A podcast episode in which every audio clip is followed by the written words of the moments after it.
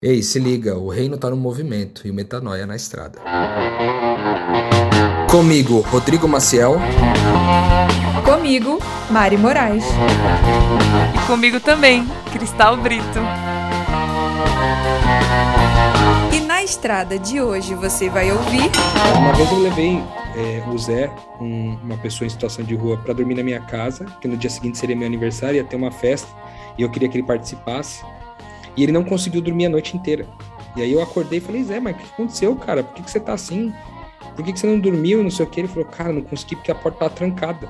Eu falei, meu, mas não... qual o problema da porta trancada? Ele falou, Rodrigo, quando a gente tá na rua, a gente precisa estar tá pronto para correr em qualquer imprevisto. E aí eu ficava olhando para a porta, olhando para mim, olhando para a porta, e eu pensava, cara, não vai dar para eu correr se acontecer alguma coisa, não vai dar para correr se acontecer alguma coisa, não dormi direito. Quando eu percebi isso, doeu muito, lá em 2018 eu tratava as pessoas em situação de, de rua como tigres. Parecia que eu tinha que trocar calçado, que eu ia passar do lado de um tigre ali. E aquilo ali ia me morder. E aí, quando eu, eu botei na minha cabeça e eu vou andar, eu não vou deixar de, de, de crer na identidade dessas pessoas. Ainda que ele abaixe as calças, como já fez. Na minha, não vou deixar de crer na autoridade do que Jesus falou. E Jesus falou que ele é um comigo. Ele é um de, um de nós, então ele é um de nós, ponto. Ela é uma de nós. Fala galera, graça e paz, Rodrigo Maciel por aqui em mais um Na Estrada. Você sabe você está na nossa companhia todos os sábados aqui pelo podcast Metanoia. E hoje não é diferente, a gente está com a ausência da Cristal, vulgo cristaleira, que não pode estar com a gente hoje aqui, para conversar sobre um assunto trazido por Mariana de Moraes, Mariana de Moraes, como dizem os amigos conterrâneos de Mariana. É, hoje nós vamos conversar sobre pessoas em situação de rua e algumas dessas características, como que a gente enxerga essas pessoas e como que, de forma mais amorosa, a gente pode trazer um olhar para essa população que vive nessas condições, mas que tem coisas óbvias e coisas não óbvias para serem observadas. Então, quero trazer você aqui para a mesa agora, Mariana, para te perguntar de onde você trouxe isso daí e, de fato, é, por que falar sobre essas questões. Eu tenho tido muitas experiências é, aqui no Rio em relação a contato com moradores de rua ou pessoas em situação de rua é, agora eu tô num bairro chama Santa Teresa e fica perto da Lapa, que é um dos lugares com maior concentração de pedintes e coisas assim. Eu tava até conversando com você, né, Rô? Que eu me sinto muito estranha, assim, andando na rua, aqui no bairro e tal. Principalmente porque na parte que eu tô, sei lá, eu distou muito.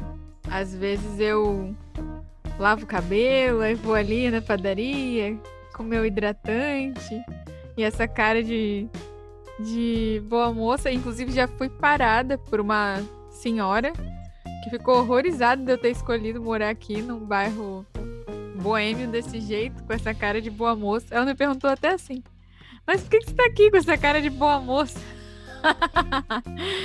Aí. Zero preconceitos a senhora, né? E eu tô sendo muito confrontada a colocar em prática as coisas que eu creio, né? É... E eu queria muito trocar com você sobre isso, conversei com alguns amigos, Jô. Sei que você tem muita experiência e, enfim, muito a dizer sobre esse assunto de pedintes e coisas assim, como fica a nossa ética cristã diante disso. Mas eu queria que você falasse mais ou menos do seu histórico missional com moradores de rua pessoas em situação de rua, não sei qual é a melhor forma de falar, acho que deve ser pessoas em situação de rua, né? Eu não sei, porque morador de rua parece estar tá dizendo que a pessoa mora lá e ela não quer morar. Aí você fala pessoas em situação de rua, você fala que você não pode admitir que a pessoa possa morar na rua. Porque isso aí já dá quase a entender que é errado. Eu fico confusa. É uma coisa, é um momento que eu sei que o bom cristão fica, fica desconcertado. Como você sintetizaria assim tua experiência com, com população de rua? esse negócio do termo aí é, é antigo, essa briga aí, viu, Mariana? É bem antiga. É, e tá tudo bem, eu acho que a forma mais politicamente correta de falar é pessoas em situação de rua, né? Mas, enfim, tem toda essa questão aí também que deve ser considerada. contando um pouco brevemente sobre a minha relação com isso, é, ela começa na minha mãe. Ela tentou se virar durante esse tempo aí e dar um jeito de sair o mais rápido possível e ela saiu. É, e isso foi possível de, de gerar algum tipo de aprendizado e algum tipo de afeição da minha mãe por essas pessoas que estão em situação de rua, devido à empatia, naturalmente, né? De ter passado por isso, de ter vivido essa situação e poder olhar para as pessoas e ver que nem sempre as pessoas estão lá porque querem estar. E de fato, é, eu acho que essa afeição, essa empatia, ela seguiu para mim, porque mais tarde, primeira, as primeiras relações que eu tive com pessoas em situação de rua foram de, de doações, de dar esmolas, típico desse exemplo que você citou, da Bíblia aí. É, eu acho que foi os primeiros contatos. Depois eu participava de ações corporativas é, em prol de moradores de rua. Uma delas, a mais conhecida, era de, um, de uma reunião que acontecia na sexta-feira é, na Praça da Sé, que era como se fosse na, na época eles chamavam de pôr do sol, era o pôr do sol na Praça da Sé ou porduca, né? E esse porduca era uma forma de entrar em contato com essa população, oferecendo a eles um alimento. Normalmente era uma sopa, um sopão, algum tipo de coisa do um cachorro quente, alguma coisa assim. E depois a gente ficava ali cantando com eles e alguém dava uma palavra, depois a gente ficava conversando com eles e aí foi o meu, meu contato mais próximo depois. E aí ele se intensificou muito quando é, eu passei, então, que a gente fez a plantação de uma comunidade na, na Vila Madalena, em São Paulo, que aí tinha uma população, uma fatia da nossa comunidade que era composta de pessoas em situação de rua, aproximadamente 10 pessoas. E aí o convívio com essas pessoas me fez ter uma experiência mais aprofundada, mais íntima, né, com população de rua, e que me fez ter um pouco mais de percepções sobre o que isso significa na nossa sociedade hoje, até do ponto de vista espiritual. Né? E então o meu nível de envolvimento foi de ter alguns desses moradores de rua dormindo na minha casa em algumas em algumas circunstâncias, é, eu estando com eles e, e indo me encontrar com eles frequentemente ao longo da semana, é, receber esses, essas pessoas na comunidade, acolher essas pessoas na comunidade, ajudar a comunidade a vencer os preconceitos sobre essa, essa população, incentivar outras pessoas a também incluírem essas pessoas no convívio, foram um pouco da experiência que eu tive. E, cara, foram três anos, pelo menos, trabalhando com essa população. E aí eu descobri várias coisas. Descobri coisas que são óbvias, e coisas que não são tão óbvias assim. Né? E, e, eu acho que é isso que esses três anos de, de experiência que acabou produzindo um pouco desse conteúdo. Eu não sei o que exatamente você quer saber, mano. Porque tem algo exato, porque tem muita coisa a respeito dessa, dessa é. galera que a gente poderia falar. Sobre o que você quer falar? É, sim. É, com certeza você é uma das pessoas que mais tem conhecimento sobre isso, né? Eu acho que até no começo o fato de eu ter admirado você, né, te colocado numa posição de mestre espiritual, com certeza tem a ver com a tua teu trabalho consistente, né, de justiça. Eu lembro de, de, de me chocar, assim, de saber que você era uma pessoa que alguém parava na rua porque o um morador de rua deu seu número, né? E aí a pessoa falava, ó, oh, o Zé pediu para avisar que tá bem. E, e um morador de rua saber o seu telefone, te ter como amigo, te dar satisfações foi algo que mexeu muito comigo, porque aqui no Rio é uma cidade muito é, cheia, né? Tem, nesse sentido, é uma grande metrópole e tal. E isso mexia muito com o meu emocional e me colapsou também. Foi uma das grandes coisas que me colapsou e me fez tomar uma posição em relação ao evangelho, porque eu estava cansada de não ter uma resposta, de não ter como me posicionar diante desse contexto. E entre todas as coisas, assim, que a gente poderia falar, é, eu, eu achei legal você ter mencionado o nível de intimidade que se estabeleceu com essas pessoas, de como elas eram parte né, da comunidade, como elas frequentavam as reuniões, como você já levou pessoas em situações de rua para dormir na sua casa. Quando moramos juntos na base, né, fizemos isso, se eu não me engano, nessa base também. Mas o nosso movimento tem muito esse DNA de um povo que fica bem à vontade em lidar com pessoas em situação de rua, ou se não bem à vontade, muito mais acima da média do que se espera numa sociedade de classe média, né? Isso é, um, é, um, é até um DNA que vocês deixaram muito forte no movimento. E eu fui confrontada aqui no Rio, que, e esse é o script que eu queria falar, porque toca até, eu acho que a, a realidade de quem está ouvindo. Porque para mim, Rô, eu comecei a pensar a diferença de você entregar uma oferta ou entregar um convite ou entregar a sua intimidade, você entregar a esmola o, e o conceito do que é esmola, né? Eu acho que aquele filme que a gente falou no Metanoia, eu não sei se você não vai lembrar o nome do filme, né? Mas era aquele sobre um milionário e a relação de um casal de milionários com um morador de rua. Eu não vou lembrar o nome, gente, perdão. Mas tem uma frase nesse filme, que é o que é relevante para essa conversa aqui, que o morador de rua fala assim: Olha, quando um pedinte te pede um dólar, ele não está te pedindo recurso para resolver o problema financeiro dele. Se quer necessariamente juntar um dinheiro para comprar uma comida, a cada moeda que você entrega para ele é um olhar e uma pequena lembrança de que ele existe. Ele está pedindo para ser enxergado, ele está pedindo o seu olhar e não o recurso financeiro. Rô colocou aqui no chat, somos todos iguais. Isso mudou muito, assim, é, me afetou muito acho que organizou muita coisa, porque é um desafio para mim, não vamos negar aqui, para quem acredita que tem que estar tá presente no momento, ou seja, viver uma vida de atenção, como a gente fala em outros episódios, de, de, de estar né, presente no agora, e quem quer colocar os valores cristãos, né, de solidariedade, de unidade, de enfim, é um grande desafio porque ou você tenta fugir da realidade quando você é parado duas vezes por quarteirão, com um problema mais grave que o outro, ou você tem vontade de fugir, ou você é confrontado a amadurecer uma forma de encarar essa realidade, né? Se você não tem um chamado do padre Lancelotti lá, Júlio Lancelotti, trabalho incrível, ou de outras instituições maravilhosas, ou você foge. Eu já me peguei constrangida pensando, cara, eu queria fazer uma reunião. Eu queria sentar e botar uma cadeira. Mas não para de chegar gente me interrompendo. E isso é uma interrupção. E, e sabe qual foi a co confrontação que eu tive que fazer? Eu vou tratar essas pessoas como meus irmãos, ou eu vou tratar essas pessoas como seres coitados, alheios à minha existência, né?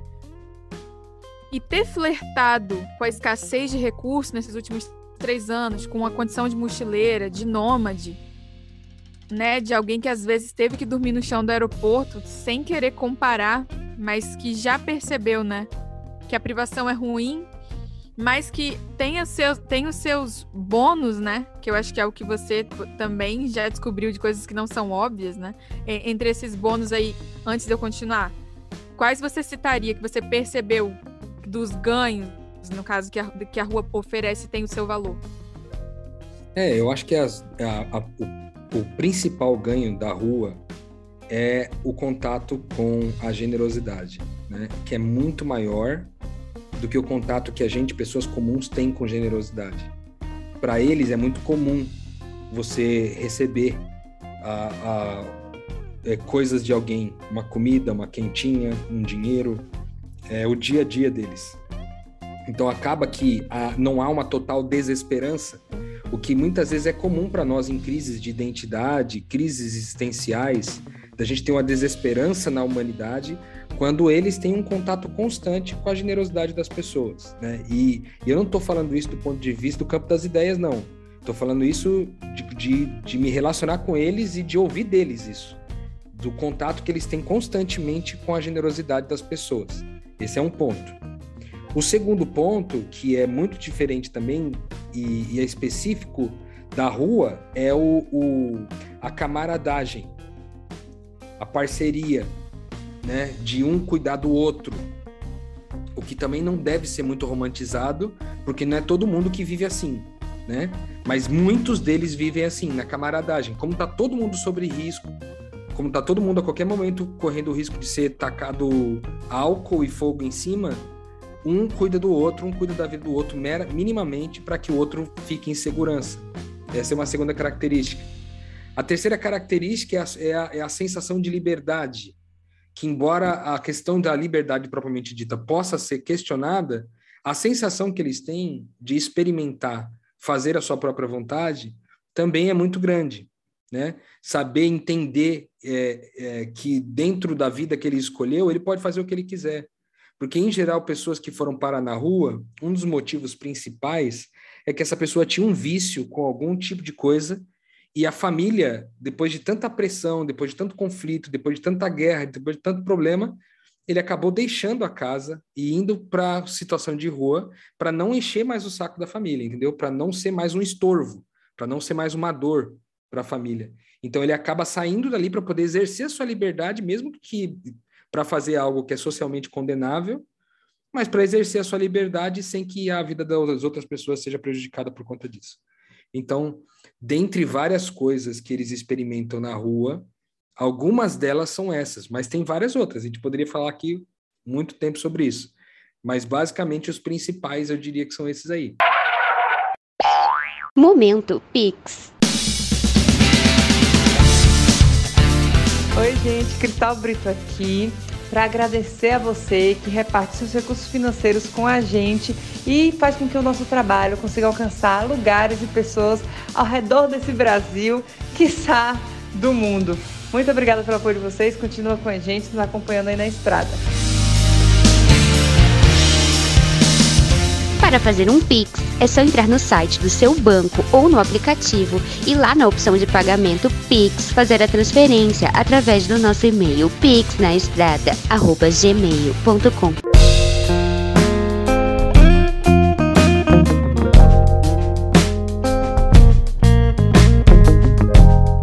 Muito bom, bom. Então assim, conhecendo, conversando com você, conversando com pessoas em situação de rua, me relacionando, né? Mas eu percebi que há dignidade nessa escolha. Há ônus, mas há dignidade. E, e eu não vejo mais como eu via antes, porque eu percebo que antes do reino, da, da mentalidade de reino, a minha extrema culpa, extrema preocupação só denunciava o quanto me via separada deles, entende? Tipo, era só denunciava a minha falta de unidade. Porque eu Uhum. tava tão desesperada para tirá-los de uma condição que eu, Mariana, não conseguia me imaginar, ou tão constrangida com o fato de que eu não queria me responsabilizar com retirá-los de lá. Na verdade foi isso, porque eu nem consistentemente tentei tirar alguém da rua, né? Era só um constrangimento que me fazia mal. Me conduziu à depressão mesmo. Então, eu, eu só denunciava que eu me via como muito melhor que eles mesmos, sabe? Então eu precisava transformá-los, ou eu transformava eles em mim, ou, ou a existência ficava insuportável. E eu não dava oportunidade de relação para escutar e prestar atenção no fato de que eles são deuses como eu sou. Eles, eles são capazes de escolha, de crescimento, de desenvolvimento. E que eu tô ali para me relacionar como amiga, e que dormir embaixo de uma marquise não é a mesma coisa para mim, como não é a mesma coisa para você, como não é a mesma coisa para eles, como não é a mesma coisa para Silvio Santos e nem para ninguém, nem para quem tá Nossa. ouvindo. Esse detalhe que você falou, por exemplo, agora de dormir debaixo da marquise para uma pessoa pode ser de um jeito e para outra de outro. Um exemplo que eu tenho que eu já contei aqui no Metanoia em algum momento, se você ouve a gente, você é ouvinte, ouve a gente aqui já há bastante tempo, deve ter ouvido isso. Mas uma vez eu levei é, o Zé, um- uma pessoa em situação de rua, para dormir na minha casa, porque no dia seguinte seria meu aniversário, ia ter uma festa, e eu queria que ele participasse. E ele não conseguiu dormir a noite inteira. E aí eu acordei e falei, Zé, mas o que aconteceu, cara? Por que, que você tá assim? Por que, que você não dormiu? Não sei o que. Ele falou, cara, não consegui porque a porta tava trancada. Eu falei, meu, mas não... qual o problema da porta trancada? Ele falou, Rodrigo, é que quando a gente tá na rua, a gente precisa estar pronto para correr com qualquer imprevisto. E aí eu ficava olhando para a porta, olhando para mim, olhando para a porta, e eu pensava, cara, não vai dar para eu correr se acontecer alguma coisa, não vai dar para correr se acontecer alguma coisa, não dormi direito. Então você vê, para nós, dormir com a porta trancada tem uma facilidade, entende? Não tem nenhum problema de dormir com a porta trancada. Mas ele tem um problema de dormir com a porta trancada. Aliás, ele tem problema de dormir dentro de alguma coisa. Ele prefere dormir no espaço vazio porque na cabeça dele ele tem condições de correr caso alguma coisa dê errado. E realmente eu teria um pouquinho mais de dificuldade de correr se alguma coisa desse errado na minha casa ali naquele momento, se as portas estivessem trancadas, entendeu? Então, é, é para você ver essa diferença que tem, é que às vezes não tem o mesmo valor, né? A sociedade convencionou que é importante ter uma casa e morar dentro dela. Mas o próprio Jesus, durante três anos da sua, da sua vida, não tinha onde reclinar a cabeça. E por muitas é. vezes ele dormiu na rua, né? Na, a rua não era como é hoje, né? Tão urbana assim, vamos dizer, mas era a rua. Jesus é. não tinha onde reclinar a cabeça. Então, se tem uma característica semelhante de Jesus com os moradores de rua, é que ele era alguém que não tinha onde reclinar a cabeça. Sensacional, né? E aí parece, não sei se você tem essa impressão, que por a gente não dar conta de ser coerente com o nosso mestre, não necessariamente de pegar o travesseiro e jogar no lixo, gente, ou pegar o contrato do aluguel e rasgar, não falo sobre isso. Mas falo sobre assim, estar disposto a conceber que você é morador de rua também. Que o fato de você ter o privilégio de ter uma casa no seu nome no RGI, ou a possibilidade de alugar um Airbnb, ou uma casa, um apartamento, não muda o fato de que na sua identidade você é perfeitamente capaz de dormir no ambiente público com dignidade. Isso não tira sua dignidade. E às vezes a gente trava, né? por estar tão apegado aos papéis que a gente tem na sociedade, eu, Mariana, como, que, que parece que dói mais o ego que a coluna, né? O que dói não é nem a coluna de você dormir em segurança na companhia de pessoas que você não conhece, talvez, ou, ou tá numa situação mais vulnerável fisicamente ou menos confortável. Dói a pecha de morador de rua. Que isso? Eu não tenho onde dormir. Eu, eu sou igual a eles, entende? E olha como isso denuncia como a gente despreza, né? Como eu desprezo. Me dói mais não ter um papel na sociedade de alguém ter uma casa do que propriamente um problema de coluna ou conforto, né? É triste isso, mas constatar isso em mim me fez ter uma atitude mais madura na minha percepção de começar a tratar a pessoa em situação de rua como um igual. Amanhã pode ser eu, eu sei disso. Eu já flertei com a estrada. Eu já já não é uma coisa tão oposta à minha vida que me ofende tanto. E beleza, o meu mestre foi morador de rua também, como o Rubem falou, então eu não tô tão distante disso. E aí eu comecei a desenvolver, uma coisa interessante, que foi a capacidade de olhar nos olhos, dizer sim quando eu quero dizer sim, dizer não quando eu quero dizer não, quando eu tenho um motivo, quando eu sinto que eu tenho que explicar, eu explico. Quando eu não quero explicar, não explico e falo não quero, sem me sentir mal por isso. E eu percebo que esse, que esse olhar de presença de alguém que, que simplesmente não estava tratando aquelas pessoas como tigres. De, de, não conseguir nem olhar, né? Porque é muito comum isso. Eu tratar, eu, quando eu percebi isso, doeu muito lá em 2018 que eu tratava as pessoas em situação de, de rua como tigres. Parecia que eu tinha que trocar calçado, que eu ia passar do lado de um tigre ali. E aquilo ali ia me morder. E aí, quando eu, eu botei na minha cabeça e eu vou andar, eu não vou deixar de, de, de crer na identidade dessas pessoas. Ainda que ele abaixe as calças, como já fez. Na minha, não vou deixar de crer na autoridade do que Jesus falou. E Jesus falou que ele é um comigo. Ele é um de, um de nós, então ele é um de nós, ponto. Ela é uma de nós. E eu tenho é. até aqui. Hum. Uma coisa que você falou, que eu acho que esse detalhe, né, que você disse, eu passei, eu passava por eles e achava que eles eram como se fosse um tigre, né, um, uma onça, um leão que poderia me avançar e poderia me fazer mal.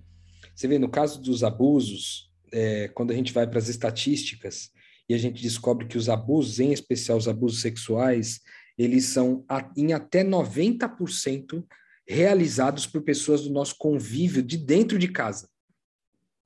chega a beirar os 90%. 90% desses casos acontecem dentro da nossa própria casa. E aí a gente sai e às vezes tem o medo de que o morador de rua ou a pessoa em situação de rua cometa algo do tipo contra mim. Entende? Sendo que estatisticamente eles não são essas pessoas. Né? Não quer dizer que nenhum, nenhuma pessoa, nenhum homem em situação de rua ou mulher em situação de rua nunca cometeu um abuso com uma pessoa que, que não é de situação de rua. Não quer dizer isso, mas quer dizer que às vezes a gente tem medo de, de determinados grupos de pessoas por desinformação, por ignorância. Né? Se, se fosse para temer alguma coisa, que nós não cremos em temer aqui também, mas se fosse para temer alguma coisa, era para a gente temer de dentro da nossa própria casa. Porque nesse sentido, o inimigo maior vem de dentro de casa, estatisticamente falando. Né? Então, por que, que o medo? O medo do diferente. Às vezes a gente acha que o medo tem a, tem a ver com, tipo assim, ah, eu não conheço, ele está aliciado com drogas, aliciado com crime, aliciado com coisa, ele pode me fazer mal. Só que normalmente o que te afasta dessa pessoa é uma outra coisa, que é a certeza de que ao olhar essa pessoa nos olhos, você será preconceituoso e você não consegue lidar com quanto preconceituoso você é. É. Então, o medo de lidar com, seu, com, com o seu próprio eu preconceituoso te impede de estar na frente daquelas pessoas. Porque estar com eles é comprovar para você mesmo que você é um preconceituoso, que você não se importa. Comprovar isso é muito ruim. Inclusive, naquele filme lá do Somos Todos Iguais, tem um, um trecho que mostra bem isso. Que o cara, o milionário, vai levar o, o, o rapaz em situação de rua para jogar tênis. E tênis é, no mundo inteiro, um esporte de pessoas mais ricas, é um esporte mais caro. E aí, no meio ali do jogo ali, ele, ele para, vai ao banheiro, milionário, e aí, de repente, o cara, um, um, milionário entra lá e fala assim, pô, cara, por que você tá trazendo o cara aqui, entendeu? Aí ele fala, pô, mas é meu amigo e tal. Fala assim, é, tudo bem, mas é que a gente veio no final de semana aqui pra gente... A gente não veio pra cá pra lembrar o quanto é, maus nós somos. O quanto pouco generosos nós somos. A gente veio aqui para se divertir, cara, para descansar a cabeça, entendeu? Eu não quero lembrar o quanto rico eu sou. Eu só quero vir aqui descansar minha cabeça. Então, no sentido assim, dói você estar diante de, dessa população, dói muito, porque você se encontra com um lado de você é, muito triste, entende? E isso te machuca. Você não quer contato com esse eu seu preconceituoso e que esconde exatamente isso que você falou, né? O fato de eu não constatar isso, não ver a minha maldade, não me leva à reflexão que em algum momento vai me fazer concluir que eu sou um com aquela pessoa. Que no fundo é isso. É, o meu preconceito só vai deixar de existir quando eu entender que aquela pessoa sou eu. E que existe um Rodrigo em mim que é morador de rua. Tem um Rodrigo dentro de mim que ele é uma pessoa em situação de rua. Ele, ele carrega aquelas mesmas características. Alguém que eventualmente foi abandonado, alguém que eventualmente é, quer se rebelar contra o sistema, alguém que eventualmente cansou de lutar pelo sistema vícios, da escravidão, né? que tem, que tem seus, seus vícios. vícios. E se a gente pegasse esse preconceito com os vícios, né? Por exemplo, não sei se você já notou isso, Rô, mas como assim, comidas açucaradas fazem a gente ficar mais egoísta, né? Eu nunca vi ninguém brigando por um pedaço de, de aipo. Nossa, não acredito! Você comeu minha bertalha, meu agrião. Mas mete a mão na, no, no biscoito recheado do seu irmão mais novo, né? Ou do seu irmão mais velho. Ou dá briga, dá morte. E quantas e quantas mães estão tipo cansadas e, re, e relações desgastadas por causa de vícios é, alimentares e brigas de irmãos e aquilo parece uma coisa boba, mas consistentemente vai moldando seu caráter, né? E aí os os vícios que a gente tem, os vícios alimentares, a nossa preguiça em casa, várias às vezes há coisas mais graves, tipo pornografia Cara, os, nós também somos pessoas viciadas que não bancamos a nossa disciplina. E o fato de haver um teto sobre as nossas cabeças não muda isso. inclusive o dano consistente de vícios socialmente aceitos, feitos por tanto tempo ao longo da nossa vida, executados, né? E acariciados e incentivados pela propaganda, eles causam muito mais prejuízo, às vezes, do que um período de vida em que você lida com uma droga mais pesada e você se torna uma pessoa mais generosa, mais livre, mais. É, não romantizando aqui, mas o que eu estou querendo dizer é exatamente isso: que tá, tá mais fácil alguém numa situação extrema se reconciliar, né? Tá mais fácil, isso que a gente está falando de pessoas que a gente conhece, tá? Tá mais fácil você despertar numa situação extrema do que você adormecer, ser um viciado adormecido e que não sabe que é viciado e que julga os outros, as outras pessoas que têm vícios porque não percebe a si mesmo, sabe? Então, eu acho que a gente já está chegando a meia hora de episódio. Eu, vou, eu queria muito fazer um episódio de dicas práticas de como a gente sente que a gente exercita o nosso, a nossa fé com essa parte de quem nós somos, né? E de como a gente também não consegue. Beleza? Interessante esse tópico, né? A estrada também é a rua de casa, a estrada é a grande avenida e o metanoia tá lá também. Música